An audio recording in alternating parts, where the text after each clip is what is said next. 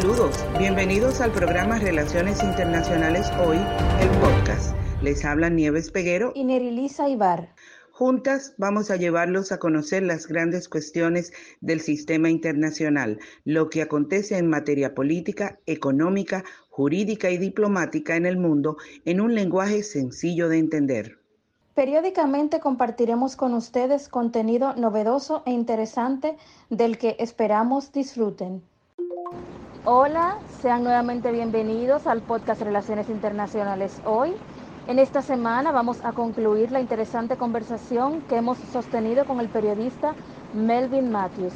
Con él continuaremos abordando el tema del conflicto dominico-haitiano y sus distintas aristas. Gracias por acompañarnos. Para los que nos están escuchando en diferido, que no nos van a escuchar ni hoy ni mañana, en el día de hoy, se produjo la interpelación o la invitación al canciller de la República Dominicana, Roberto Álvarez, a pasar por el Senado para hablar con los, eh, con el Congreso, con los senadores, sobre la situación en Haití. Nerilisa, tú tenías una pregunta en relación a eso, ¿verdad?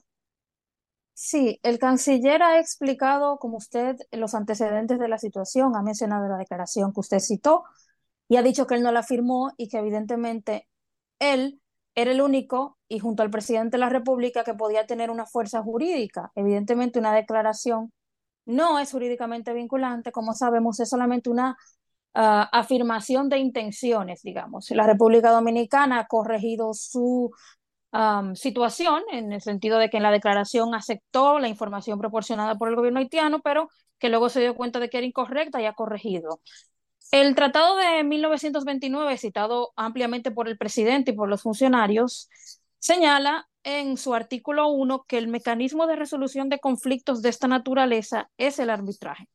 Ciertamente, este es un conflicto de naturaleza jurídica, pero sobre todo política, y entiendo que el gobierno dominicano está tomando medidas para intentar impedir que pasemos de las palabras a los hechos y que la obra esté construida cuando una decisión, un laudo arbitral intervenga y que además a lo mejor sea innecesario por eh, la llegada de la misión y posteriores acuerdos con el gobierno que pueda derivar de todo ello. Pero usted ha alcanzado a obtener información respecto al motivo por el que República Dominicana todavía no ha comunicado públicamente la posibilidad de iniciar un arbitraje para asegurarnos que un instrumento jurídico internacional nos dé la razón en la disputa por el canal, porque el conflicto actual probablemente se resuelva, pero pueden haber otros sobre otros ríos, sobre todo con el Artibonito, por ejemplo. Eso es correcto. Eh, el arbitraje es el principal mecanismo para conciliar o negociar un diferendo entre naciones, en este caso entre la República Dominicana y Haití. Pero el arbitraje se ejerce dentro de estados normales, dentro de estados funcionales, dentro de estados gobernados por sus respectivas instituciones, no con un estado que tiene sus instituciones fortalecidas, democráticas, operando cuya capacidad jurídica es ejercida plenamente como la República Dominicana, y un Estado prácticamente acéfalo, que no tiene eh, un interlocutor válido. ¿Con quién tú te sientas en una mesa con, y un interlocutor en el medio? Un, un árbitro en el medio y un interlocutor válido de aquel lado. ¿Cómo se resuelve esa, esa operación? El arbitraje, el árbitro aparece. De hecho, hay entidades internacionales dispuestas a arbitrar. Existe una parte que es la República Dominicana dispuesta a sentarse a escuchar y a, y a permitir que el árbitro funcione. Pero ¿y la otra parte? ¿A quién enviará? A al primer ministro Enrique está a punto de que lo saquen de ahí y que no tiene autoridad dentro de Haití. O en un país que está ya eh, como objetivo de ser invadido, ¿cuáles serían los funcionarios que irían a representar o vendrían a representar a Haití en una mesa frente a un árbitro y la República Dominicana.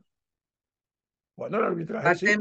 De que el arbitraje es costoso para ambas naciones. Exacto. Nosotros podríamos, podría, podríamos eh, eh, respaldar económicamente, pero Haití no tiene con qué, vamos, vamos a estar claros. y se toma un tiempo. O sea, el, el proceso de arbitraje es un proceso largo. Es un proceso largo y y requiere presencia de ambas partes. Exactamente, requiere voluntad. Sea detenida. Amerita que la obra sea detenida. Mientras tanto, el no, no, no creo que a pesar de que el instrumento jurídico idóneo sea el arbitraje, en estos momentos ya como que pasamos de la etapa de que el arbitraje podía ser la, la solución digamos que era la solución si Haití hubiese tenido un gobierno fuerte, pero Haití no lo tiene. Pero mantener la frontera cerrada no garantiza la detención de la obra. Si ese es el razonamiento que vamos a hacer, el gobierno haitiano tampoco tiene capacidad de acción en este momento para decirles a sus productores, a sus empresarios que detengan la obra. O sea que estamos en las mismas, las medidas tienen el mismo efecto. Ahora mismo la construcción del canal está detenida claro. por el cierre de, por el cierre de la frontera. Lo que pasa, ¿Está seguro de que, está detenida la construcción? Porque este lo que ellos dicen en medios de prensa nacionales es que están construyendo. Bueno, los haitianos no van a parar la obra. Los haitianos eso lo tienen como una misión nacional. Exacto. Ahora, ahora, frontera cerrada e invasión en proceso, eso te para la... en efecto, a eso voy. A eso voy. Entonces, no le estamos, no le podemos pedir al gobierno haitiano que detenga la construcción de una obra porque no está en capacidad de detenerla. Podemos decir que la misión, la entrada de la misión internacional va a obligar, por obviamente la situación, a la detención de la obra. Pero no es una decisión que puede tomar el gobierno haitiano. Pero es que, es que las medidas restrictivas no afectan solamente al gobierno, las medidas restrictivas también son un duro golpe económico entonces, esos empresarios, esos empresarios que son los que están aupando la construcción, ellos se van a tener, se van a ver obligados a detenerla, porque cuando no pase un camión de cemento, y todos sabemos cuál es el cemento, van a, van a tener que pararlo Exactamente, exactamente, van a tener Deberían detener la obra, aunque no parece que sea su intención, no sé de dónde pretenden sacar el cemento, la verdad, pero Haití también, tiene mucho, también tiene mucho de propaganda en el manejo de, del tema del ah, canal. por supuesto, por supuesto. Y son muy efectivos en ese manejo. Mucho de victimología también. Sí, Como ha servido mucho como me dijo un amigo de Melvin hace mucho tiempo, en relación a que tú dices que has leído los reportes de prensa diciendo que la construcción del canal ha seguido, eh, y ese amigo en común me decía, ¿y tú crees todo lo que dice la prensa? No, evidentemente que no, pero no se necesita solamente lo que dice la prensa. Imágenes satelitales también te dicen si están construyendo o no están construyendo. O sea, no es solamente lo que dice la prensa por ahí lo, que pasaba algunos drones, pero no. Mira, eh, al final esta es una crisis que se va a resolver en la medida en que Haití finalmente logre reorganizarse y que la misión de pacificación tenga éxito. En ambas circunstancias, la República Dominicana necesariamente tendrá que salir airosa por una razón muy simple así como los haitianos eventualmente podrían continuar construyendo su canal, la República Dominicana le está dando al canal de la vigía la dimensión que necesita, la importancia que tiene, y ese canal sí solucionará de manera unilateral el tema del río Dajabón favorable a la República Dominicana. Entonces estaremos en una coyuntura donde los haitianos resolverán en sus dos kilómetros de agua lo que puedan hacer, pero con el canal de la vigía en funcionamiento, técnicamente me han asegurado gente del INDRI, muy conocedora del asunto, podrán terminar el canal La Vigía para proteger precisamente las aguas del río de Jabón y que no sea afectado por el canal que construyen los haitianos. Vamos hacia una solución de doble vía. La vigía por nuestro lado y ellos por su canal de aquel lado. Y al final, las relaciones entre los dos países, República Dominicana y Haití, ya no será la misma.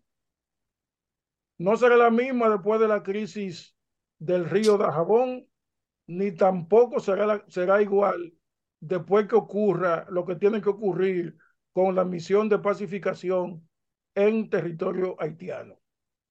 La República Dominicana, ¿cuál es la decepción política que sufre con esto? Que no son confiables los haitianos y que eh, juegan con una doble moral que al final ningún país democrático puede tenderle la mano ni reconocer que necesitan a uno. Si las autoridades haitianas actuales que están en los grupos económicos, son los grupos económicos haitianos los que están hoy dirigiendo el país, construyendo el canal, decidiendo por el primer ministro y todas esas cosas, si tuvieran un poco de sensibilidad política, se dieran cuenta de que ellos necesitan más a la República Dominicana de lo que la República Dominicana lo necesita a ellos. Porque la República Dominicana le ha resuelto, sin, sin socaliñar nada, eh, le ha resuelto a todos los que están aquí, a los que cruzan la frontera, problemas serios de salud, como parturientas, etcétera, problemas de educación, problemas de trabajo. El dinero que reciben del exterior Haití la mayoría de ellos sale de la República Dominicana. Las remesas haitianas comienzan a consolidarse a partir de la, del dinero que envían sus nacionales, mal o bien obtenido, legalmente trabajados o indocumentalmente trabajados, que sacan de la República Dominicana.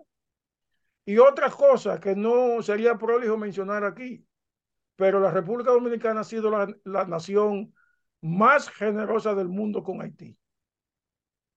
En términos humanitarios, en términos económicos, en términos sociales, en términos educativos, en términos de desastres naturales.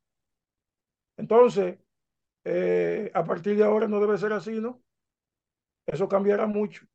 Y no solamente en este gobierno que tiene la perspectiva de reelegirse el presidente Abinader, sino más allá del 2028, porque esta es una elección que marca a todo el liderazgo político dominicano y a la generación actual que aspira a dirigir el país por los próximos 20 años, digamos.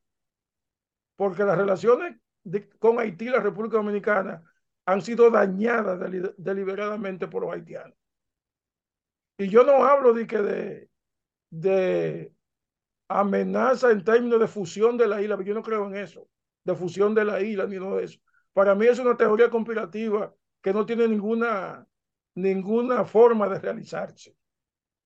Yo lo que hablo es de esa relación natural que debe existir entre dos pueblos de naturaleza distinta, de, de, de, cultura distinta, de lenguaje distinto y de religiones distintas que ocupan una isla y que eso será así per secula seculorum. Entonces, esa es una lección que ha marcado a esta nación y aprenderemos de ella. Esa es mi opinión. Gracias, Melvin. Unas declaraciones contundentes, fuertes, pero siempre apegadas a ese gran conocimiento que tú tienes. Te agradecemos muchísimo, muchísimo la participación. Ha sido muy, muy esclarecedora. Hemos aprendido muchísimo de ti. Y yo espero que esta no sea la última vez. O sea, hoy, por ejemplo, no pudimos hablar bien de la interpelación porque prácticamente está pasando, pero tú puedes volver a hablar de eso. No, pero la interpelación, mira, eso no es interpelación, es una invitación, como bien ustedes han dicho no tiene ese peso jurídico que demanda una interpelación como poder del Estado que está siendo investigado por otro. Pero no, eso, esa, esa declaración de que el canciller está dando ahí, la conoce el país hace mucho, eso son cosas repetidas. Esas son cosas repetidas. Sabíamos que había firmado la declaración porque se dio cuenta que lo engañaron en la, en la, en la negociación, pero él estuvo a punto de firmarla.